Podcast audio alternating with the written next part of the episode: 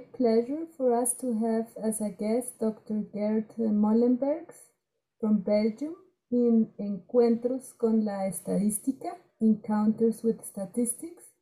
Professor Molenberghs is professor at Hasselt University and currently director of the Inter-University Institute of Biostatistics and Statistical Bioinformatics of both Hasselt and Leuven universities.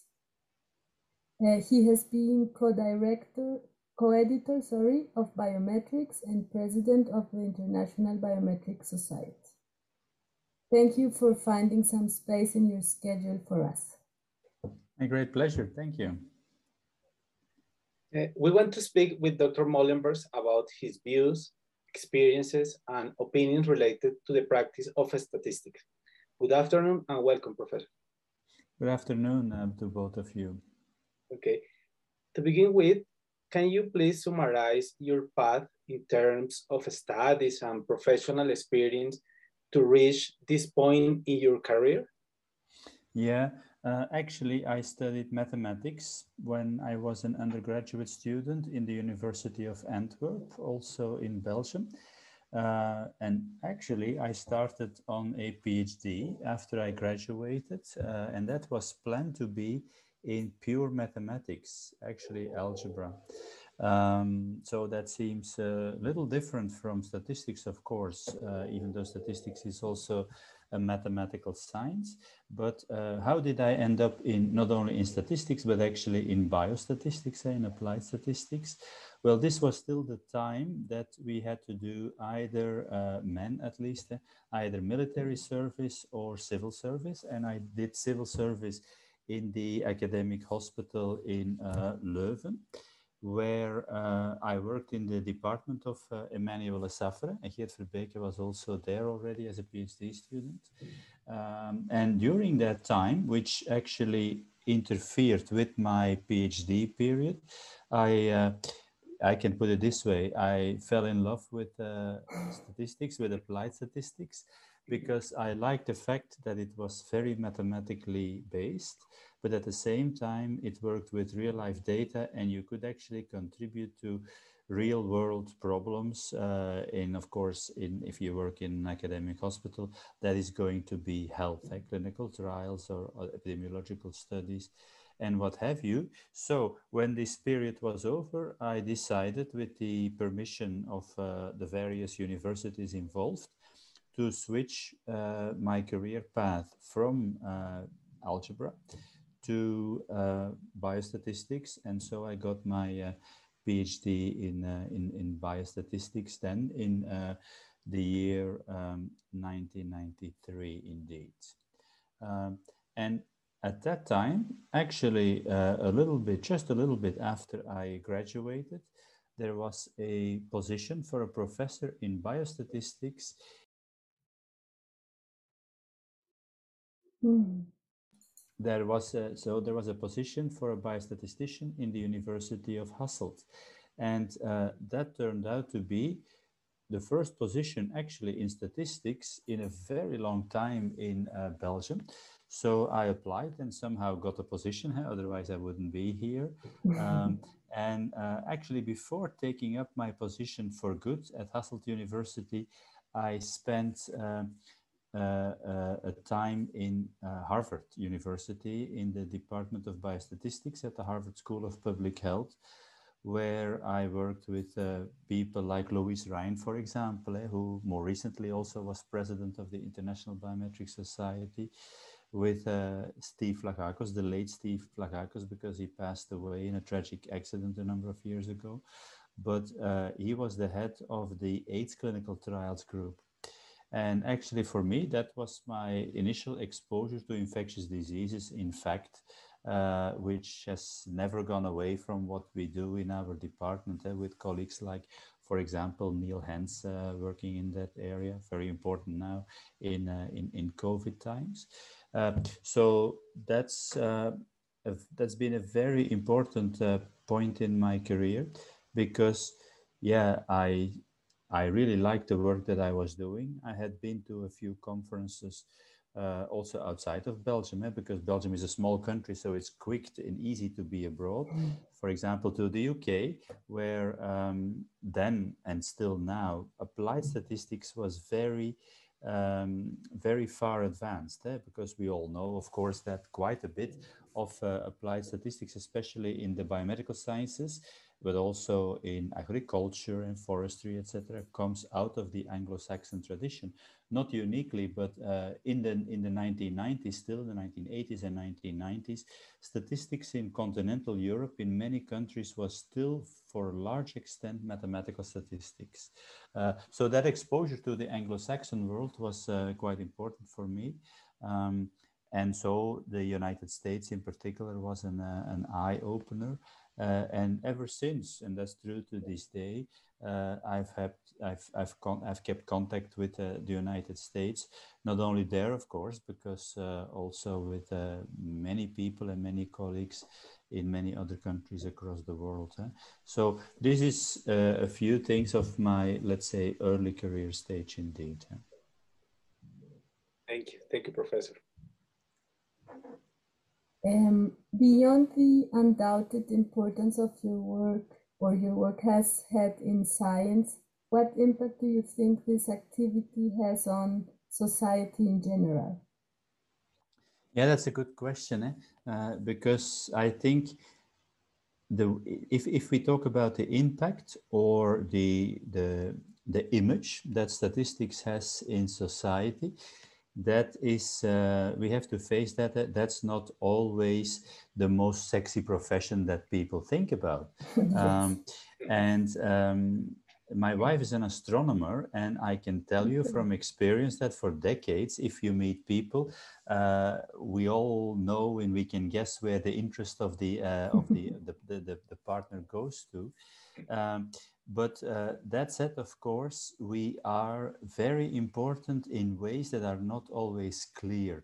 For example, um, a lot of epidemiology, for example, um, and of course there's a lot of statistics in epidemiology, but just to give that example, is devoted to prevention uh, by, by doing uh, our work properly by, for example, now, eh, uh, I have to give a few COVID examples, of course, also, but by, for example, predicting that under certain circumstances, under certain, uh, let's say, uh, relaxations of measures, that there will be a new wave.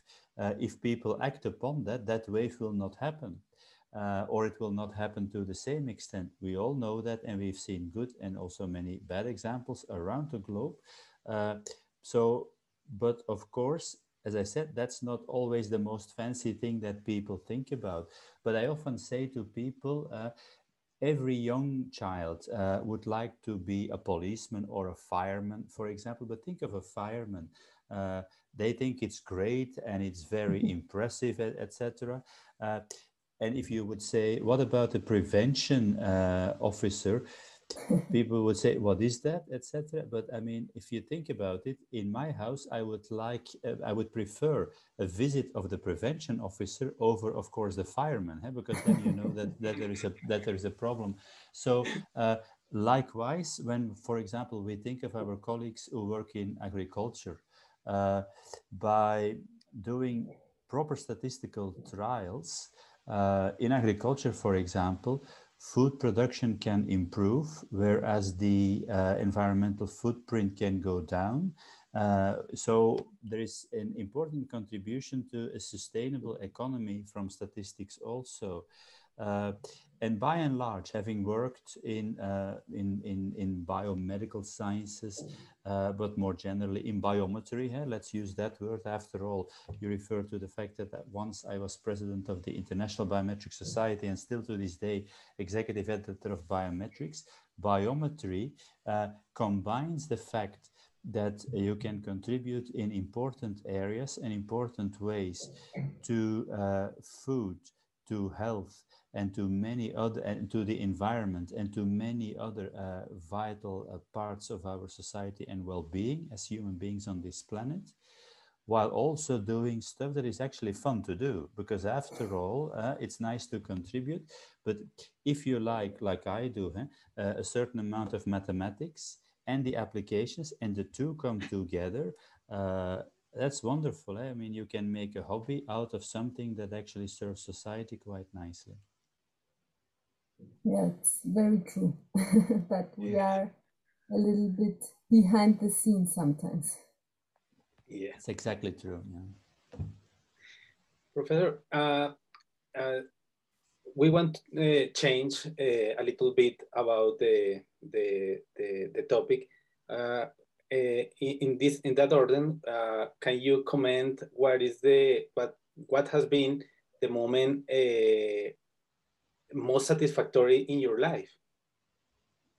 Yeah, it depends, of course, if you talk about professional life or life in general. Huh? Yeah, um, yeah, professional. Yeah, uh, but of, often these go together, of course, because uh, our professional life is a large part of our uh, life as such.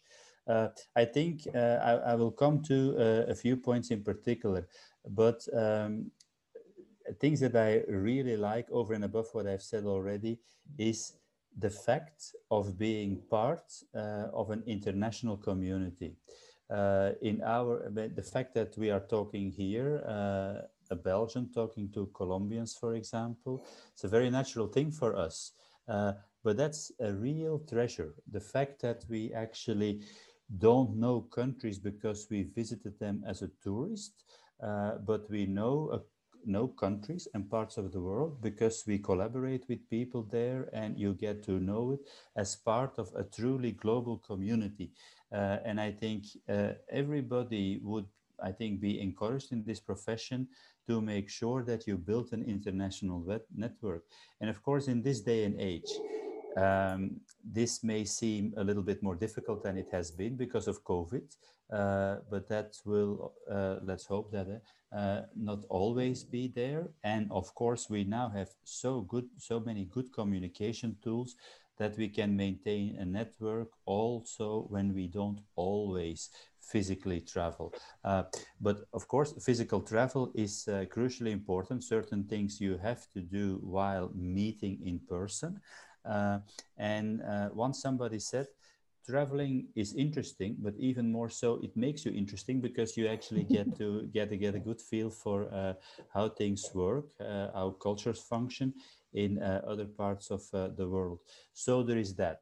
Um, there is another point I would like to bring to the forefront, and that is uh, something that actually I was not expecting, and uh, in a way, nobody was in the same way but that is the ability to contribute in the current crisis to the uh, crisis management of COVID. Eh? So uh, I already mentioned that we um, that I have been involved in infectious diseases uh, for a fairly long time. That's one thing. So I've referred to the fact that I've been involved for a long time in uh, infectious diseases. Um, and from one thing came the other. And in our department, we now have a fairly large group headed by Niel Hens that is devoted fully to uh, infectious diseases. Now, uh, of course, the crisis comes and uh, what does the government do? It calls upon the groups that are available and um, where yeah, the expertise lies, eh? the statistical expertise, the virologic expertise, the immuno immunological expertise, the, uh, as we call it, infectiology, etc. So uh, to cut a long story short, where we are now is that several of us, including me and Niel Hens, have been serving on uh, government bodies in Belgium. And of course, as I said before, Belgium is a small country, and that means that there is a lot of uh, abroad. Uh, we are very quickly in our neighboring countries, so the work that we do also in that respect is uh, continually in collaboration with colleagues from the neighboring countries, of course. Um, but there comes a point where you say, well, this is maybe um, a the point in my career where a number of things that I have been doing all those years now come to fruition. They can really be made to value. And when I say my career, I should basically say our career, because in a crisis this big, uh, one thing is absolutely clear. you cannot do it on your own. You need to work together with a large number of people. That's what we do. Uh, but you, you need to have a solid home base. And that home base is a very large group of colleagues who have been doing fantastic research. Um, and I refer to Niel Hens, but there is also Christel Faes. There are uh, many, many others uh, that have very strong international links in their own right. But now a very important thing is that have developed over the decades a culture of working together. Uh, uh, within the department and across. But I think we have managed to establish a culture in our department and that's I-BioStat in Hasselt in Leuven, but there is also a strong collaboration with the University of Antwerp, uh, where people enjoy the pleasure of working together.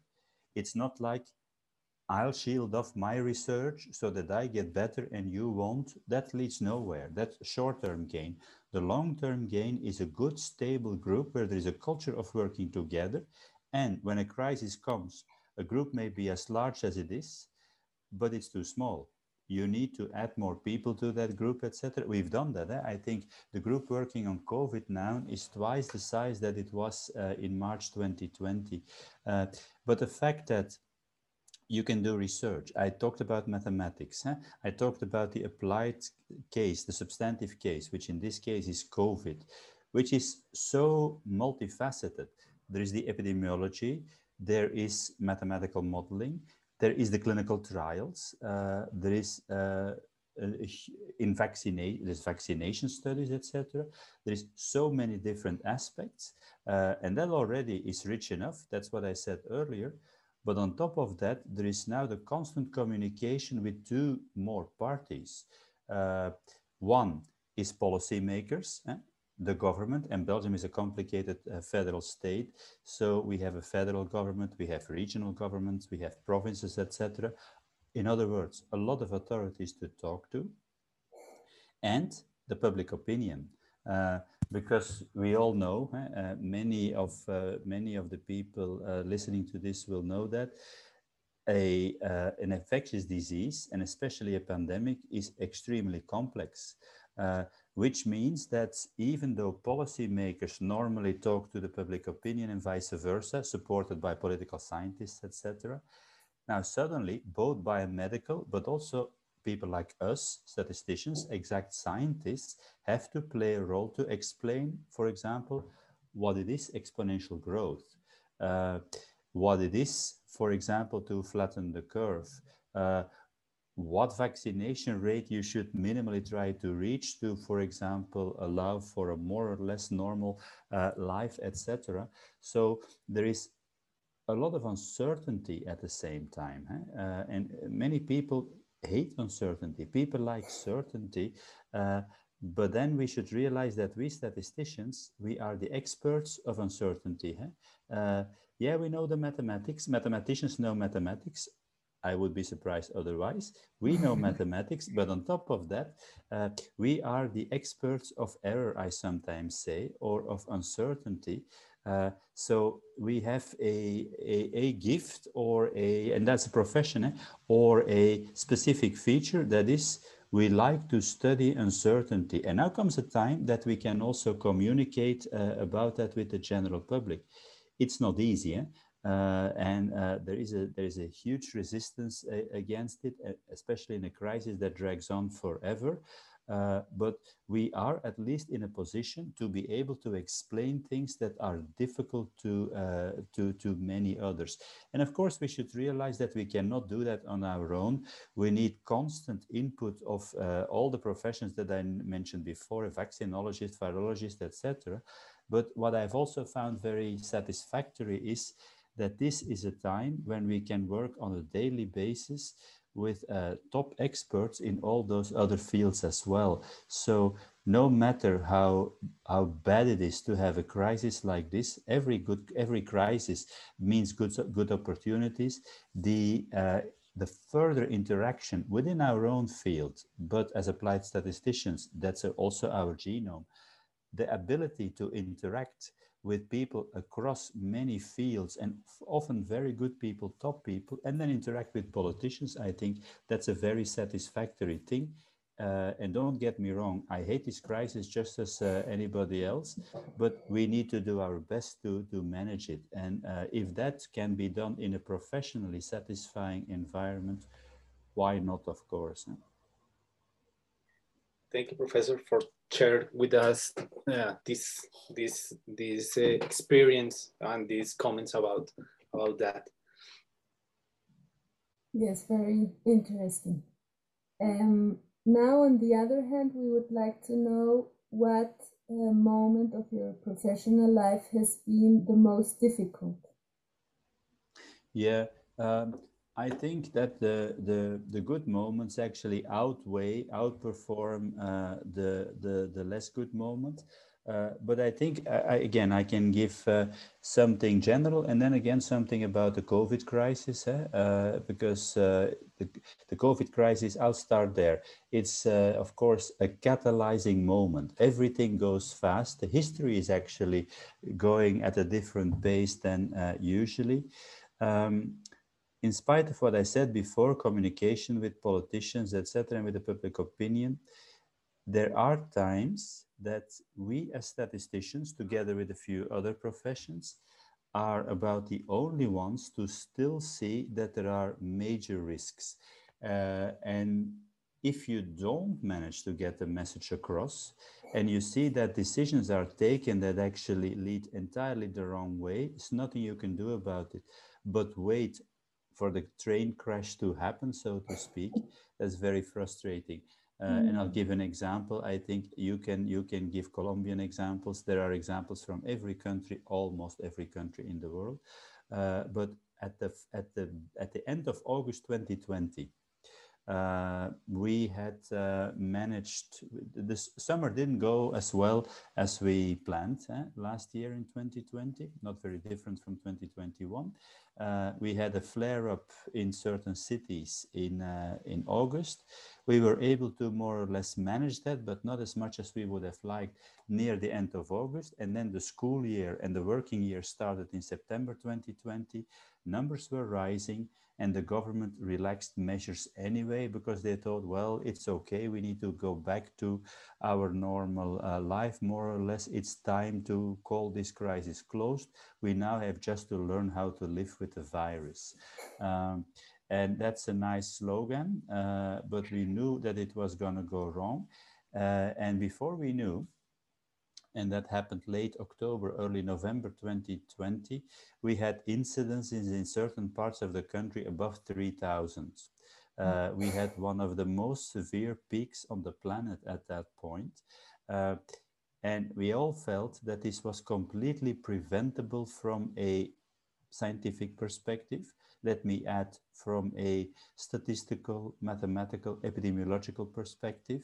Uh, but you realize that there are other factors. There is miscommunication, there is so, social media, conspiracy theories, there are political agendas, etc. There are sectors closed with a natural willingness to open again, uh, but yet you know all of that may be, may be true. And in normal times, this gives rise to political interaction and political compromises but I've always said this, this time is a little different because the virus is not around the table and does not participate in the compromise. And it, do, it doesn't feel it's bound by it. And yes, uh, what, what really made it, of course, we say, okay, numbers are rising again, etc. But it gets very concrete if you say by the end of August 2020, we had 10,000 deaths in Belgium, a country of 11.5 million people by the end of the year, we were to 20,000. And somehow we felt that even though the first 10,000 could have been lower, big mistakes were made, but in the beginning, it's new, you're surprised. Uh, yes, but by four or five months into the crisis, you know what's happening, you understand what's happening. Uh, if you then don't act and there is another 10,000 deaths, uh, that's a bitter pill to swallow. Uh, and in a way, it feels like a failure, even though we did everything, we did everything we could to communicate. Uh, but uh, I mean, the proof of the pudding lies in the eating. If it doesn't materialize, it doesn't materialize. Uh, of course, when you talk to colleagues like we're doing now, but across the globe, uh, you see that the concerns and sometimes the frustrations are uh, the same uh, everywhere. And I'm giving this COVID example uh, to broaden, if I want to broaden the question or the answer a little bit, there are of course moments like that throughout your career uh, where you feel, for example, that a decision taken, let's say within the university or within the uh, research institute is um, not to the best interest of science or the institution. For example, there is a new tendency, a new trend. Huh? Uh, let me go back in time a little bit. Uh, bioinformatics starts, uh, big data starts, data science starts, etc. There is a new group of people suddenly center stage, and that's fine. Eh? Uh, rejuvenation is a good thing. But then suddenly the impression is also in policymakers, there we go again, but then at university levels that, yeah, statistics is a science of the past. Now it's all data science. We have so much data. We have, so, and have nothing against data science, quite on the contrary. Uh, but, uh, and there is such good tools available to extract information from data that we no longer need statistics. Um, well, of course, having been president of the IBS, uh, and having looked at the history of our profession a little bit, which, uh, depending on how you look at it, is not very old, eh? especially biostatistics is a bit over a century old. There was, of course, math mathematics is millennia old, uh, so is medicine, but uh, statistics, mathematical statistics is a few centuries older, but uh, probability in particular, but uh, it's a fairly recent profession and yet we have seen several times that there was this major revolution in our profession uh, from clinical trials or from trials, eh, agricultural and clinical trials to epidemiological study, major revolutions. We people had to do suddenly something as advanced as logistic regression. And I'm now talking the 1950s, of course, which was a major challenge because there were no good computers to do it properly yet at that time. Uh, then later, as I said, uh, statistical genetics bioinformatics came, the omics came, big data came, data science came, etc. And every time there is a feeling that, uh, and sometimes uh, through people in different fields, uh, let it be uh, civil engineers or computer scientists, that now they are center stage. And if you then see that decisions are taken to basically downplay the role of statistics to the advantage of the novelty. Um, there is enough history. It's a bit like in the COVID example, where you know that this is not going to go well. And before you know, they will be back at the statistician's doorstep. And that's what happened. And of course, the current crisis in a way brings it all nicely together because what I've noticed in our country, and we've tried to contribute that to, to that a little bit, if I would have said five years ago to somebody at a reception or a party, I'm a biostatistician, people would either have said, oh, that's nice, and leave it at that, or said, what do you mean by that? Um, so uh, never again, never waste a good opportunity in a crisis. Uh, I think uh, people like Niel Hens, I, we decided to call ourselves coherently in the media biostatisticians. Uh, and now uh, everybody knows the term, uses the term. Many people hate us, of course. That's the way it goes. uh, but at, but at least they know uh, they know the concept. They know the term, and so you basically turn something that can be negative into something positive, of course. Eh? So yeah, there have been a few difficult moments, but in retrospect. I think if you can turn it around and learn from the crises and from the mistakes, let it be a paper that's rejected on the one hand or something a little bit bigger than that. Uh, the saying is still, whatever doesn't kill you make you stronger. Eh? that's true. Yes. Oh, uh, Professor, now we want to know uh, what person influenced you the most in your professional life? That's a very good question. And I think I have the answer um, ready for that. It's not one person. I think it's five people, five or six people. Uh, and the reason I know it so well is uh, because I, I, thought about it, of course. Uh, and there are many, there are, there are actually people from early in my career, uh, but they also know that I think that because I said, hey, wait a minute, just imagine, and I hope not, eh, but that I get uh, killed by a bus uh, these people would never know if I don't tell them. So I told them already just in case they know about it.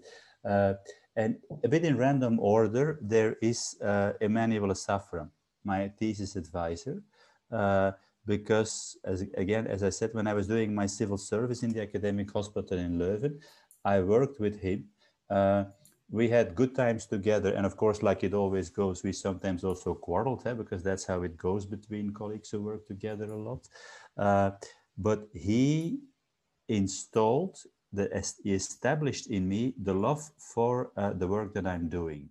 His own enthusiasm actually was infectious and he infected uh, me.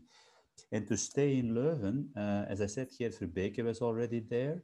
We uh, were PhD students. We, we got along fine. But uh, over the years, we also developed a good professional working relationship. Uh, and he's one of the people in two directions where we, we have an idea, we throw out the idea, uh, if it's right or wrong, uh, we will criticize each other, etc. But we don't feel inhibited to just say what we think. And uh, that has led to actually very good discussions and in the end, good ideas.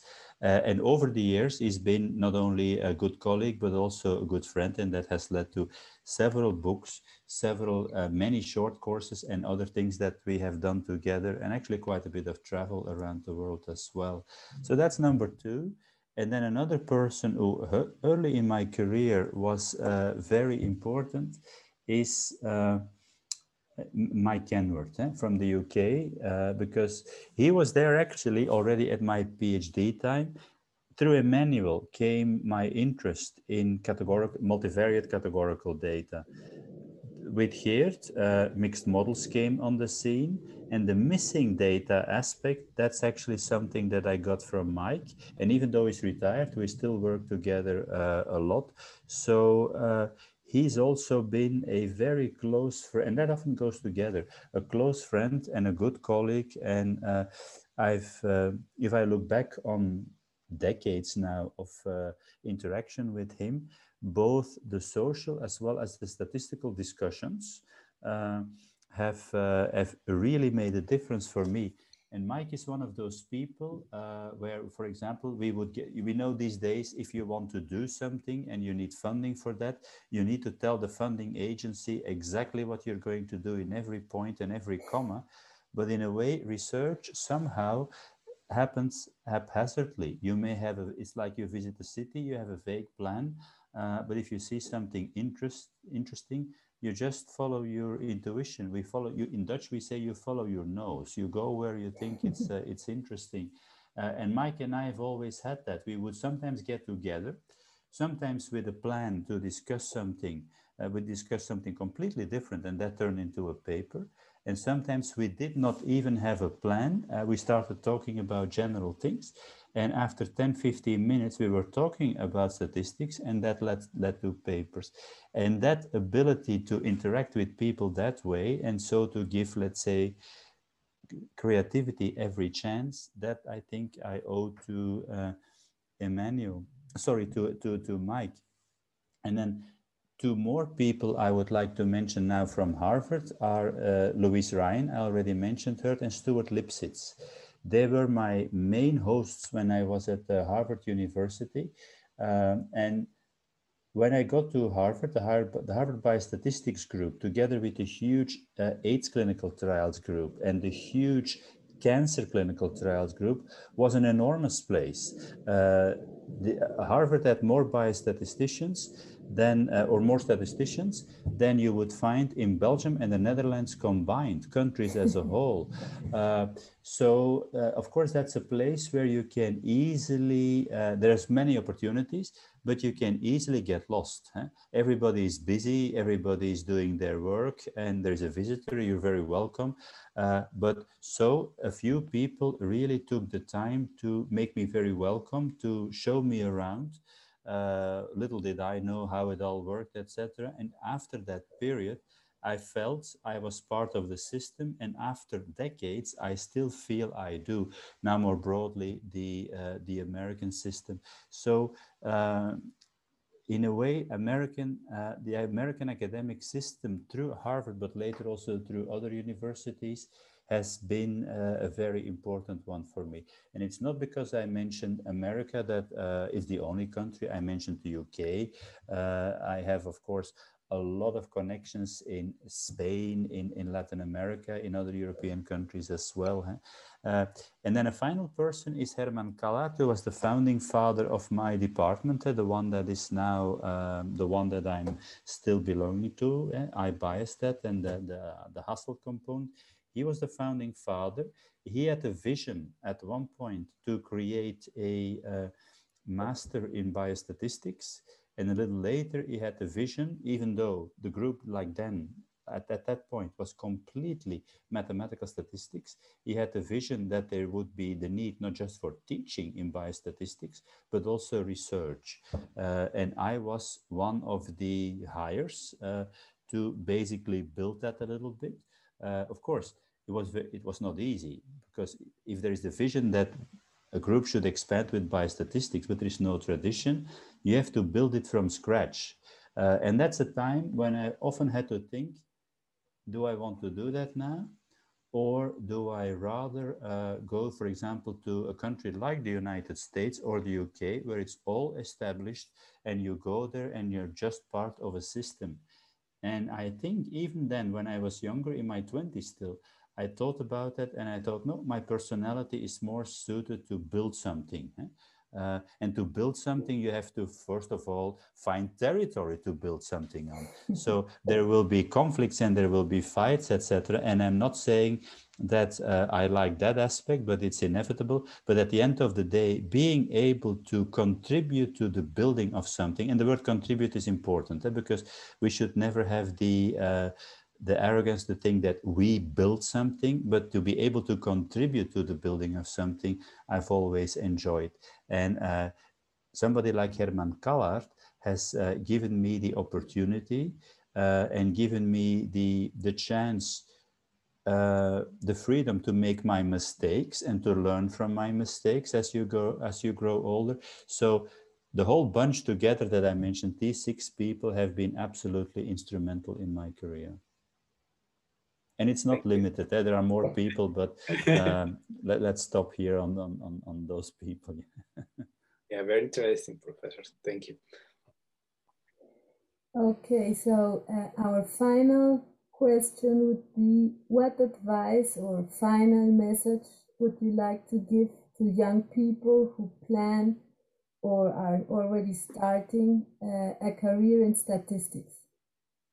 Um, i think one thing that you have to work out for yourself uh, by some introspection, I think, and by just seeing it happen is, uh, do you really like it? Uh, the most important thing, especially when it comes to research, eh? and I think if you say career, that uh, you think of a complete career where there is a component of teaching, a component of uh, uh, consulting sometimes, eh? and a component of research. Now, um, okay, um, these three components, they come in different uh, mixes. Eh? Uh, there's 100% uh, of your time that you spend to work. Um, for some people, it will be 50% research. For some people, it will be 20% research, etc. Well, the first thing that I have to say is I've always liked, um, and that's something to think about, the fact that there is that mix. Because there are the three components, and that means there is two-way interactions uh, between research and teaching, between research and consulting. Sometimes you have a consulting problem, you work with a colleague from another department, uh, and you solve the problem and that's it. Uh, somebody comes with a problem, they don't know what to do with their data, they have no clue whatsoever, and after 30 seconds you realize it's a regression problem, you help them and that's it no new research for you, the satisfaction that you help something, somebody, but not the uh, satisfaction in that case of doing something novel statistically in terms of research. But there are, of course, many other occasions where you say, that's a good question. Uh, and I can help you. Uh, there is something available, but then we have to ignore this, or we have to approximate that, or we have to, uh, but to do it really properly, it's possible, but that would require some further research. So that's, I think, um, very interesting and very important. Uh, and a piece of advice, therefore, uh, try to make sure to build your career around the three pillars and you will see that there is a lot of cross-fertilization between them. Because if you've had that problem from the from the uh, consulting person and you took it further and you did some research and then you say hey and this could also serve several other problems and maybe my students should know that in the end you're actually teaching about it. Uh, so uh, then you have a three-way interaction where all three nicely uh, combine. Uh, but in all of that, uh, a very important thing is that at least one of these components should almost feel like a hobby. And I hope you have other hobbies as well. There should be non-statistical hobbies too, of course. Uh, and in my case, that is actually research uh, when I can do research, it feels like a hobby next to other hobbies.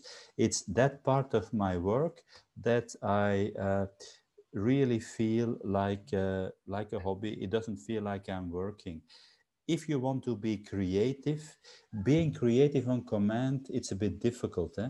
Um, now, medieval painters, eh, uh, they could, they actually did a lot of their work on command, but they were paid by somebody to do something a bit like we got grant money. But what exactly they did, there was a lot of personality in it. And it's the same with research. A good piece of research, let's say a paper at the end of the day, should be a piece of art that's a way to think about it. No matter how technical and mathematical it can be, that document that's there at the end of the day is you should be as proud about it as a piece of artwork, as a sculpture or a theater play or a painting or whatever. It is in that sense not difficult from the creative act in the uh, performing arts or in literature or uh, whatever. And of course, it's not necessary that then the two other components are also equally hobby because that would be asking too much. For example, I like to teach. Uh, teaching is the part of my job I said that I like most, uh, but research is even above that. Research I almost don't consider a job. It's uh, it's the pleasure of uh, of doing that creative activity. And then in third instance, it's consultancy not that I don't like it, but if I need to rank them, uh, that's uh, that's the way I do it. So research should never be seen as an assignment neither. Eh? Uh, sometimes I have PhD students who begin, and depending on their cultural background, they might say in the first meeting, Professor, what is my assignment? And then I usually say there is no assignment. There is a problem that I think is worth working on, and that's already a different thing. And if if the PhD student, of, of course, there usually there have been intake disc, discussions, etc., so people know what they're going to work on. Uh, but uh, if you if if you're going to do research, you really should develop a sense of what you really think is fun, is, is, is interesting to do. And uh, no matter how much you may like the whole of statistics, certain things you may like to work on better than uh, others, for example. Uh, I, I, I maybe work on missing data a little bit before survival analysis, for example, and for somebody else, it may be the other way around. And that can change uh, that can definitely change. And another piece of career advice, uh, I've seen many, uh, many people uh, having excellent careers uh, of various natures because there is no one size fits all. Um, but the most successful careers are often by people who have a very clear signature, like they're known for this, let me give an example that many of you might know, Nan Laird. If you think of Nan Laird, you would say linear mixed models and the EM algorithm, things like that, uh, missing data. Some people have good careers, but you say, yeah, they've done a lot of stuff. Uh, they've done a little bit of this and a little bit of that and a little bit of that, and that's honorable too. But uh, let's say, be a specialist in a few areas and then also doing some work in some minor areas for you that i think is a very healthy mix by specializing in an area, you get something you're recognized for. People turn to you for this particular thing. And let me mention again my colleague Niel Hens. Mathematical modeling in infectious diseases is equal to Niel Hens and vice versa. Uh, he will have done other things. I've done other things other than longitudinal data and missing data. That's all nice and well because that avoids you to become a one-trick pony. Eh? Where if you do, if you're specialized in one thing, but it's only that thing, then it becomes a bit too narrow uh, at the same time. So get some focus together with some secondary interests, so to speak.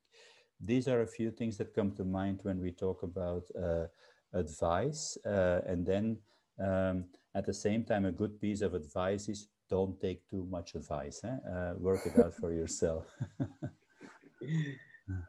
okay, Professor. We want to thank you uh, for sharing these interesting and inspiring opinions and experience with us. Thank you also for listening. Hopefully you have enjoyed this interesting talk. We wait for you in an upcoming podcast. Thank you. Thank you very much. Thank you.